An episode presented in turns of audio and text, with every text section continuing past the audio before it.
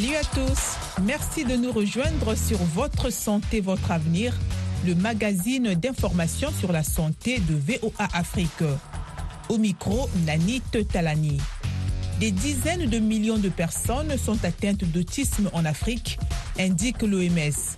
Mais cette déficience, aussi appelée trouble du spectre autistique, est peu connue. Plusieurs pays en Afrique n'ont pas de structure adaptée pour traiter l'autisme et la population n'est pas assez informée sur tout ce qui concerne l'autisme. Les autistes et leurs familles font souvent face à l'absence de prise en charge, voire de possibilité d'un bon diagnostic. Comment se fait le diagnostic? Comment assurer une prise en charge de l'autisme? Comment identifier ce trouble? Un enfant qui ne réagit pas aux signaux qu'on lui envoie. On regarde l'enfant, on lui sourit, ou bien on se met en colère et l'enfant regarde, ou même l'enfant refuse de regarder, vous pouvez vous dire que l'enfant ne capte pas les signaux qu'on lui envoie. Voici quelques questions auxquelles répondra le docteur Malonga Mietoudila, l'invité de ce programme Votre santé, votre avenir. Le docteur Malonga Mietoudila est spécialiste en santé publique et président du conseil d'administration de Sanro Asbel en RDC, dont l'un des domaines d'intervention est la santé publique. Ensuite, vous suivrez dans la deuxième partie de ce programme Carnet de santé.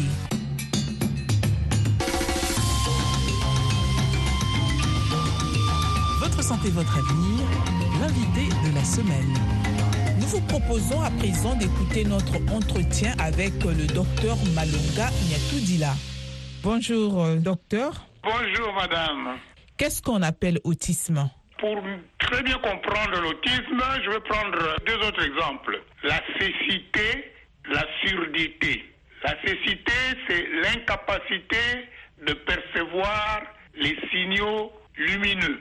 La surdité, c'est l'incapacité de percevoir les signaux auditifs sonores. Et l'autisme, c'est l'incapacité totale ou bien relative de percevoir les signaux du langage du corps. Quand vous parlez du langage du corps, à quoi faites-vous allusion? Si je regarde une personne devant moi, je peux savoir ce qu'elle pense ou ce qu'elle veut me dire. Elle peut sourire pour dire qu'elle est contente ou bien elle peut montrer des signes de colère ou bien de malaise ou bien d'ennui. Et moi, si je suis un homme normal, une personne normale, je dois être capable de capter les gestes ou les signaux que l'autre personne m'envoie. Eh bien, l'autisme, c'est l'incapacité de percevoir ces signaux. L'autisme, est-ce un handicap ou une maladie? Bien, là, c'est un peu difficile pour moi de dire, parce que nous sommes dans le domaine des maladies psychologiques ou psychiatriques, et dans ce domaine-là de, la médecine, les définitions sont encore assez vagues. Il y a beaucoup de maladies psychologiques qui ne sont vraiment pas des maladies. C'est pourquoi je préfère dire plutôt que c'est un handicap. Merci beaucoup. Comment peut-on reconnaître euh, quelqu'un qui souffre de l'autisme? Quels sont les signes qui peuvent alerter? Eh bien, c'est comme quand je parlais de l'enfant qui est sourd. Comment est-ce que les parents peuvent savoir que l'enfant est sourd? Les parents vont envoyer des signaux sonores à l'enfant. On va l'appeler et l'enfant ne réagit pas. On va faire des bruits, faire tomber quelque chose, mais l'enfant ne réagit pas. À ce moment-là, les parents peuvent déjà dire que l'enfant souffre de la surdité. Bien, c'est la même chose avec l'autisme. Un enfant qui ne réagit pas aux signaux qu'on lui envoie. On regarde l'enfant, on lui sourit, ou bien on se met en colère et l'enfant regarde, ou même l'enfant refuse de regarder, vous pouvez vous dire que l'enfant ne capte pas les signaux qu'on lui envoie. Donc c'est un diagnostic assez facile de faire. L'enfant ne réagit pas aux signaux de son environnement. Une fois que les parents ont fait ce diagnostic à la maison, qu'est-ce qu'ils doivent faire? Est-ce qu'ils peuvent juste garder l'enfant ou bien il y a autre chose que ces parents doivent faire? Maintiens l'exemple de la cécité de la surdité. Quand les parents voient cela, ils doivent se demander est-ce que l'enfant n'est pas handicapé? À ce moment-là, ils doivent aller consulter un médecin, un psychologue ou un psychiatre. Donc, Quand l'enfant ne perçoit pas les signaux, il va avoir un comportement qui ne correspond pas à l'environnement dans lequel il est. Donc les parents vont dire l'enfant est distrait. Les parents d'un enfant sourd vont dire l'enfant n'écoute pas. On lui parle, mais c'est comme si il ne s'intéresse pas à nous. Eh bien, l'enfant autiste, c'est la même chose. Donc les parents doivent aller maintenant consulter quelqu'un qui est spécialisé dans ce domaine là-bas, qui peuvent confirmer. Lorsque l'enfant ne perçoit pas les signaux, il va, présenter d'autres signes, souvent des signes de détresse, parce que l'enfant sourd qui n'entend pas, il est nervé parce qu'il n'arrive pas à communiquer, lui non plus n'arrive pas à communiquer ses sentiments à son environnement. Alors il devient nerveux. L'autiste devient aussi nerveux et sa nervosité se voit comment il a ce qu'on appelle l'éthique, c'est-à-dire qu'il va faire des mouvements bizarres à répétition. C'est pour montrer qu'il est énervé. Ou bien il va commencer à s'intéresser à des choses à lui. Souvent quand l'autisme n'est pas très très profond, il va devenir un artiste. Il va faire ses jeux à lui, séparés de son environnement. Voilà comment on peut arriver au diagnostic de l'autisme et on peut aussi préciser la sévérité de la maladie. Parce que j'ai dit, c'est une incapacité totale ou partielle de percevoir les signaux du corps. Docteur, cette incapacité-là se développe ou se manifeste à bas âge? Un bébé normal, il réagit quand il voit ses parents, il réagit quand ses parents sont contents. Le tout petit bébé, il sourit avec ses parents. Mais L'autiste, il ne comprend pas, il ne perçoit pas le message. Donc, dès le bas âge, on peut déjà voir ça. Les bons parents, ils peuvent observer leur enfant, ils peuvent voir ça très, très, très tôt. Et évidemment, au fur et à mesure que l'enfant grandit, les signaux se confirment. L'enfant entend bien, l'enfant il voit bien, mais c'est juste qu'il ne sait pas interpréter les signes du corps. Voilà. Il voit bien, il voit tout. Euh, il voit s'il y a une mouche qui passe, il, il va voir la mouche. Il voit ses parents, mais il ne comprend pas ce que les parents sont en train de lui dire. Les gestes des parents. Il ne sait pas les interpréter. Il ne sait pas les interpréter. Est-ce que l'autisme est héréditaire? Alors maintenant là, vous m'amenez dans les causes. Je dois être franc avec vous. Euh, la médecine ne connaît pas encore les causes de l'autisme. Alors il y a beaucoup d'hypothèses. Il y a des gens qui pensent que c'est héréditaire. Mais il n'y a pas des études concluantes euh, pour montrer qu'il euh, y a tel parent qui a transmis l'autisme à son enfant. Il y a beaucoup d'hypothèses. Il n'y a aucune hypothèse qui a été confirmée jusqu'à présent. On ne connaît pas la cause de l'autisme ou des différentes manifestations de l'autisme. On connaît encore dans le noir, malheureusement. Est-ce qu'on peut guérir de l'autisme? Ben, pour parler de guérison, il faut d'abord connaître la cause. Hein. Comme on ne connaît pas la cause, c'est comme avec la folie. Jusqu'il y a quelques années, on ne connaissait pas la, la, cause de la folie, la cause matérielle, physique de la folie, on bricolait. Et vraiment, nous espérons qu'avec le passage des années, on va améliorer la connaissance de la maladie, donc euh, les causes. Et une fois qu'on aura compris euh, les, Les causes, causes. On pourra avancer vers le traitement et la guérison. Mais y a-t-il quand même une prise en charge? La prise en charge se fait vraiment de façon symptomatique. Il y a des centres qui voient beaucoup de ces malades et qui apprennent en faisant. Ce sont ces centres-là qu'il faudrait consulter pour aider l'enfant ou la personne qui est atteinte d'autisme. Vous suivez votre santé, votre avenir sur VOA Afrique. L'autisme, est-ce une maladie assez connue en Afrique? Encore une fois, j'ai refusé le mot maladie. J'ai dit, est-ce que c'est un handicap qui est assez bien connu en Afrique? Non, pas très bien. Pas très bien. Pourquoi l'autisme ne fait pas encore partie euh, des urgences de santé publique sur le continent africain? À cause de la méconnaissance, de la connaissance euh, faible que nous, les Africains, nous avons de cette maladie là-bas. Mais la médecine officielle n'a pas encore inscrit l'autisme dans ses priorités. On peut le comprendre. Les services africains de santé publique sont confrontés à une longue série de maladies de santé publique que euh, même euh, si on essaie d'intéresser les autorités sanitaires à cette maladie, ils vont vous dire que euh, oui, c'est peut-être un problème, mais euh, comparé aux autres priorités que nous avons, nous n'avons pas le temps de nous occuper de ça. C'est pourquoi, moi je pense que Afrique, il faut suivre la voie qu'ont suivi les autres pays développés.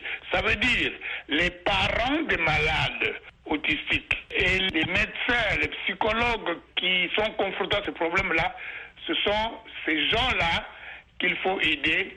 Ce sont ces gens-là qu'il faut euh, aider pour attaquer ce problème d'autisme. Mais il ne faut pas rêver, ça ne viendra pas des autorités officielles de santé publique. Ça viendra des groupes des personnes intéressées. Ça veut dire les parents, les psychologues et les psychiatres. Ça viendra de là. La lutte doit commencer par intéresser, organiser les parents dont les enfants souffrent, les médecins, certains médecins, des psychiatres, psychologues, des psychologues et des gens de bonne volonté. Donc ça veut dire que les autistes et leurs familles sont confrontés à plusieurs difficultés pas seulement en Afrique, c'est beaucoup de difficultés parce que malheureusement, comme je disais, la maladie n'est pas encore bien connue. Tout ce qu'on peut faire, c'est aider avec les petites connaissances que nous avons maintenant, avec le plus de bonne volonté possible, mais la science n'est pas encore là vraiment pour euh, apporter le soutien à ce problème-là. Donc c'est la recherche qu'il faut renforcer. Est-ce qu'un autiste peut avoir euh, une euh, vie assez normale dans la société ou avoir un travail aussi? Si je vous ramène à ma comparaison de la surdité et de la cécité, je vous dis la même chose. C'est la même réponse. Ça veut dire qu'un sourd peut avoir une vie normale, un aveugle peut avoir une vie normale si on lui apporte l'appui nécessaire. Vous voyez par exemple que les aveugles, c'est un monsieur qui les a aidés à lire. C'est pas un gouvernement, c'est un monsieur qui s'appelait Braille. Les sourds, ce sont des organisations caritatives souvent, de bienfaisance qui les aident. Et c'est après seulement que les gouvernements arrivent à aider ces personnes. Questions et commentaires, c'est maintenant. Chers auditeurs,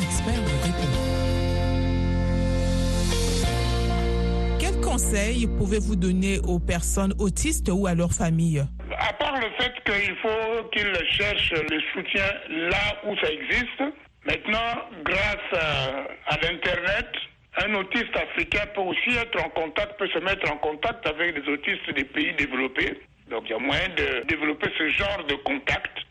Ce qu'on a dit dans le passé pour les malades qui souffrent de l'épilepsie ou de certaines formes de maladies psychiatriques, c'est de continuer à espérer que demain sera meilleur. Et aussi à l'endroit des personnes qui fréquentent les autistes, les voisins, les collègues de travail et tout, qu'est-ce que vous pouvez leur dire?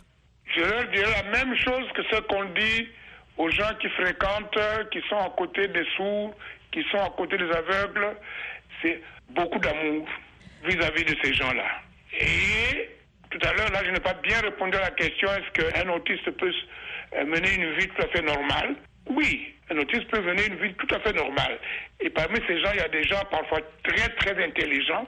Alors, il vaut mieux soutenir, renforcer les talents qu'ils ont. Parce que c'est un handicap, ça ne veut pas dire que c'est la fin, la fin du monde. Donc, identifier les talents que l'autiste a et essayer de travailler positivement sur ses talents. Et ne pas voir l'autiste comme une personne qui n'a que cet handicap-là. Parce qu'il peut avoir d'autres talents qui demandent à être renforcés.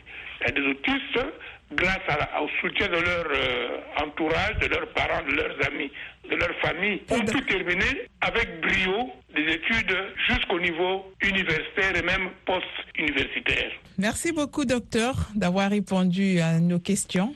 C'était mon plaisir.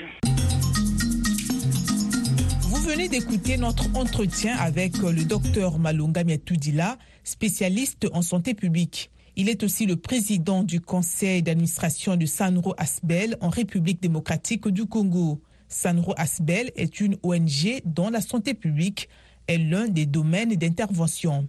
À présent, nous vous invitons à écouter Carnet de santé. Cette semaine, dans Carnet de santé, nous verrons ce qu'est l'hypertension et comment la prévenir. Puis, nous aurons le docteur Wanziber Rugakingira du ministère tanzanien de la Santé qui discutera des défis de l'hypertension tout en évoquant quelques solutions. Ensuite, cap sur la mise en garde de l'ONU contre les graves menaces d'épidémie de choléra. Enfin, il sera question des lunettes de réalité unique qui aident les malentendants à voir les mots. Tout cela et bien plus encore, c'est dans cette édition de Carnet de santé.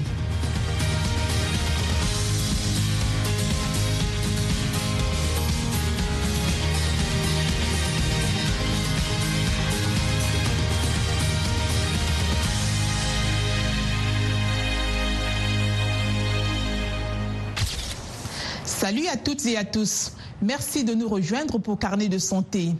L'hypertension est une tension artérielle supérieure à la normale. Lorsque les gens souffrent d'hypertension, la pression du sang circulant dans les vaisseaux sanguins est constamment trop élevée. Cette pression est déterminée avec le nombre systolique lorsque le cœur se contracte ou bat et le nombre diastolique lorsque le cœur se repose entre les battements. Selon l'Organisation mondiale de la santé, une tension artérielle normale est de 120 sur 80 mm de mercure ou plus. Une personne souffre d'hypertension lorsque les relevés de tension artérielle sont constamment à 180 sur 90 mm de mercure ou plus. L'hypertension ne présente souvent aucun symptôme et peut entraîner de graves problèmes de santé tels que des accidents vasculaires cérébraux et des maladies cardiaques si elle n'est pas traitée. L'hypertension artérielle est une affection courante qui touche plus d'un milliard de personnes dans le monde, indique l'OMS. Suivons ce reportage de notre correspondant au Mali, Georges Attino, relaté par Thierry Kaoré. Comme tous les matins, après le petit déjeuner, Sekou Soumano prend ses médicaments contre l'hypertension artérielle. Ce seigneur de 90 ans s'est mis au régime sans sel et la décision a été suivie par le reste de la famille. Parce que depuis 2016... Je consulte depuis 2016. Ils m'ont prescrit une ordonnance et un régime moins salé, ce qui veut dire que je peux consommer du sel, mais très peu. Et en famille, tous nos plats sont peu salés parce que les autres membres de la famille veulent aussi éviter l'hypertension. Cette situation a failli conduire Sekou Soumano vers un accident vasculaire cérébral et il s'en souvient encore. Ce jour-là, je suis parti à l'hôpital du point G parce que j'ai failli faire un AVC. Le médecin était étonné de voir que je pouvais parler parce que ma situation était vraiment critique. L'hypertension artérielle est une maladie qui tue en silence. Selon l'Organisation mondiale de la santé, la majeure partie des personnes hypertendues ont leur état. Elles l'apprennent parfois trop tard, ce qui a été le cas de Ami Traoré. Un jour, j'avais très mal à la tête. Je me suis couché et à mon réveil, ma bouche était penchée. On m'a amené à l'hôpital. J'avais très peur et c'est ce jour que je me suis rendu compte que je suis hyper tendue.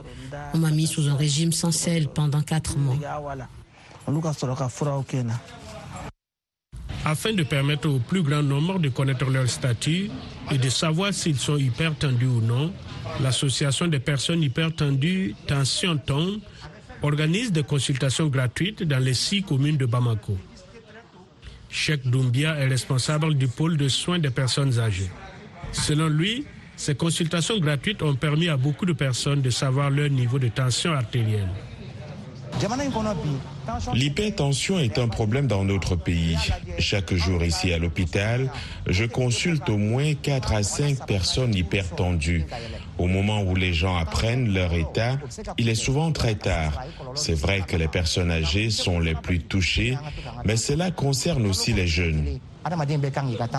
Certains symptômes de l'hypertension artérielle sont des maux de tête aigus et des saignements du nez, entre autres.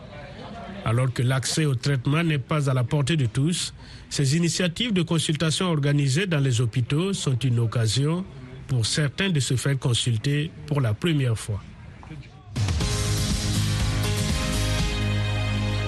Dans quelle mesure êtes-vous conscient de votre tension artérielle et surtout que faites-vous pour garder cette hypertension à distance?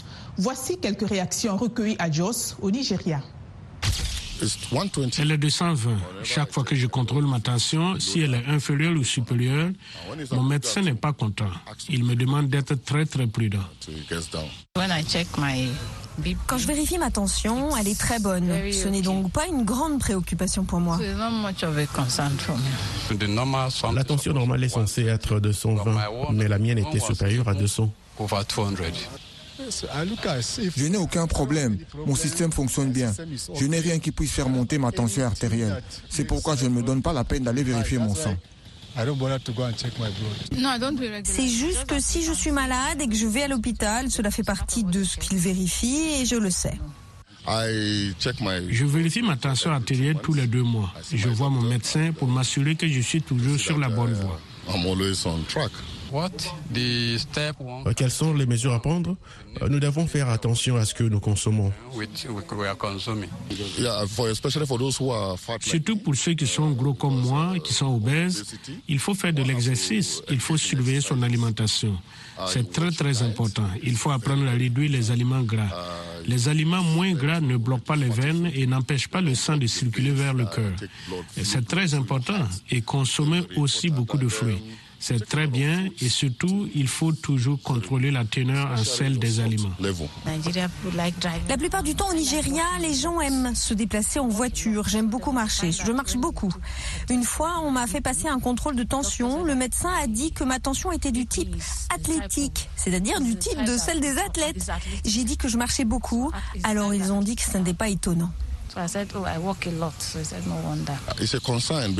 C'est un problème parce que c'est l'une des causes secrètes de décès chez les gens. Lorsque la tension artérielle augmente, cela peut entraîner une crise cardiaque et lorsque la tension artérielle atteint ce niveau, l'individu ne peut plus s'en sortir. Je pense qu'il est très important de vérifier sa tension artérielle. Comment prévenir, gérer ou vivre avec l'hypertension Voici quelques indications du docteur Onziber Rugakingira. Il est le coordinateur national pour les maladies non transmissibles au ministère de la Santé en Tanzanie. L'hypertension artérielle est une condition qui peut être définie comme une pression supérieure à la normale dans les vaisseaux sanguins. Elle affecte presque toutes les parties du corps, car comme nous le savons, le sang circule dans toutes les parties du corps. Et s'il y a une anomalie dans la pression ou le volume du sang, presque tous les organes du corps sont concernés. Mais les principaux organes touchés sont les reins, les yeux, la peau et le cerveau, qui peuvent également être perçus comme tels dans le cas d'un accident vasculaire cérébral. L'hypertension ne se manifeste a priori à aucun moment. Une personne peut donc souffrir de cette maladie pendant très longtemps sans exprimer le moindre signe ou symptôme. Mais lorsque les signes apparaissent, cela signifie que l'on est allé très loin et que l'on peut avoir des complications. C'est pourquoi nous préconisons un dépistage au moins deux fois par an. À un stade précoce, il est possible de modifier le mode de vie et de contrôler les médicaments. Mais lorsque les complications apparaissent, c'est là que le problème se pose. La systolique et la diastolique sont toutes deux importantes parce qu'elles mesurent le moment où le cœur pompe le sang. Mais lorsque vous avez une mesure diastolique qui est encore plus élevée, les complications sont beaucoup plus graves que pour la systolique. La mesure diastolique doit être contrôlée car elle présente plus de risques de complications que la systolique. Nous devons vraiment être conscients des changements de mode de vie dans notre environnement car nous savons que l'urbanisation est en train de prendre le dessus. Le système de transport permet de se déplacer plus rapidement sans même marcher. L'approvisionnement en nourriture change donc. Nous mangeons aujourd'hui du fast-food alors que nous mangeons des aliments naturels à l'époque. Il faut donc être physiquement actif, faire une promenade ou simplement effectuer des exercices physiques au moins trois fois par semaine. Mais il faut aussi savoir que ce que nous mangeons est ce que nous devenons. Vous devez donc vraiment contrôler votre alimentation.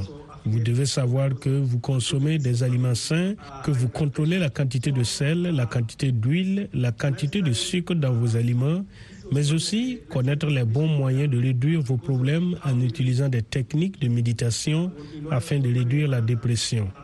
Au moins deux fois par an, assurez-vous de connaître vos mesures de tension artérielle, mais aussi d'autres choses importantes comme votre glycémie. Vous évaluez le poids de votre cœur. C'est très important parce que ces éléments sont vraiment liés les uns aux autres. Un milliard de personnes dans 43 pays sont à risque de choléra, avertissent les Nations Unies. L'ONU soutient qu'il n'y a pas suffisamment de ressources disponibles pour lutter contre les épidémies de choléra et que la situation empirera avec le temps. L'organisation cherche 640 millions de dollars pour lutter contre cette maladie infectieuse. Elle lance la sonnette d'alarme contre une éventuelle catastrophe si la lutte contre le choléra n'est pas renforcée immédiatement. Jusqu'à présent, 24 pays ont signalé des épidémies de choléra cette année contre 15 à la mi-mai l'année dernière. Les experts affirment que l'augmentation des cas est en partie due à la pauvreté, au conflit et au changement climatique. Le choléra se transmet par des aliments ou de l'eau contaminée et peut être traité par une simple réhydratation orale et pour les cas les plus graves par des antibiotiques. Mais de nombreuses personnes n'ont pas accès en temps voulu à un tel traitement. D'après une alliance mondiale pour les vaccins, une pénurie de vaccins contre le choléra devrait durer jusqu'en 2025 alors que les épidémies se multiplient dans le monde. Une nouvelle technologie utilise la réalité augmentée pour que les personnes malentendantes voient les mots qui sont prononcés autour d'eux en temps réel. Reportage de Diana Machel, relaté par Dili Diko. Josh et Michael Kingsley sont de faux jumeaux. Josh a perdu Louis lorsqu'il était enfant et vit désormais avec Michael et sa famille. Josh explique qu'un nouveau type de lunettes utilisant la réalité augmentée lui facilite la vie. La première fois que Josh a mis les lunettes et que les sous-titres ont commencé à défiler sur l'écran, euh, j'ai tout de suite vu dans son regard que nous avions trouvé le bon produit. Ces lunettes de la société X-Ray Glass permettent à Josh de lire les conversations autour de lui en temps réel. C'était génial quand j'ai mis ces lunettes pour la première fois. Un logiciel permet aux lunettes X-ray d'écouter les conversations autour de la personne qui les porte et d'afficher la transcription soit dans les lunettes de réalité augmentée, soit sur un smartphone, ce qui aide beaucoup Josh lorsqu'il est en réunion pour son travail. Euh, cela permet d'équilibrer les chances de chacun. Euh, lorsqu'il est en réunion et qu'il a un groupe de 50 à 60 personnes, il ne peut pas forcément savoir ce qui se passe et ils ne peuvent pas lui accorder une attention particulière. Le fait de porter ses lunettes et d'utiliser la fonction de sous-titrage du téléphone a clairement changé ce qu'il peut faire. Oui, tout à fait d'accord. Le cofondateur de X-Ray Glass, Paul Milley, raconte qu'il a grandi en voyant son père aider les personnes handicapées à trouver un emploi. J'ai toujours pensé qu'il y avait un moyen d'utiliser les ordinateurs ou la technologie pour faciliter les capacités des gens dans l'ensemble. La technologie peut en quelque sorte équilibrer la balance. La technologie est en quelque sorte le grand égalisateur. Selon Paul Milley, ces lunettes peuvent également être utilisées pour traduire plusieurs langues en temps réel. Elles peuvent aussi s'avérer utiles pour les personnes qui souhaitent utiliser les lunettes de réalité augmentée pour regarder un film ou utiliser des applications comme YouTube, la télé en direct ou regarder des photos. Avec en prime des sous-titres. C'est ici que s'achève Carnet de santé. Pour plus d'informations sur la santé, des conseils de bien-être et des avancées médicales, restez connectés à la Voix de l'Amérique sur voaafrique.com. D'ici à la prochaine fois, portez-vous bien et surtout, efforcez-vous de faire de chaque jour une journée saine.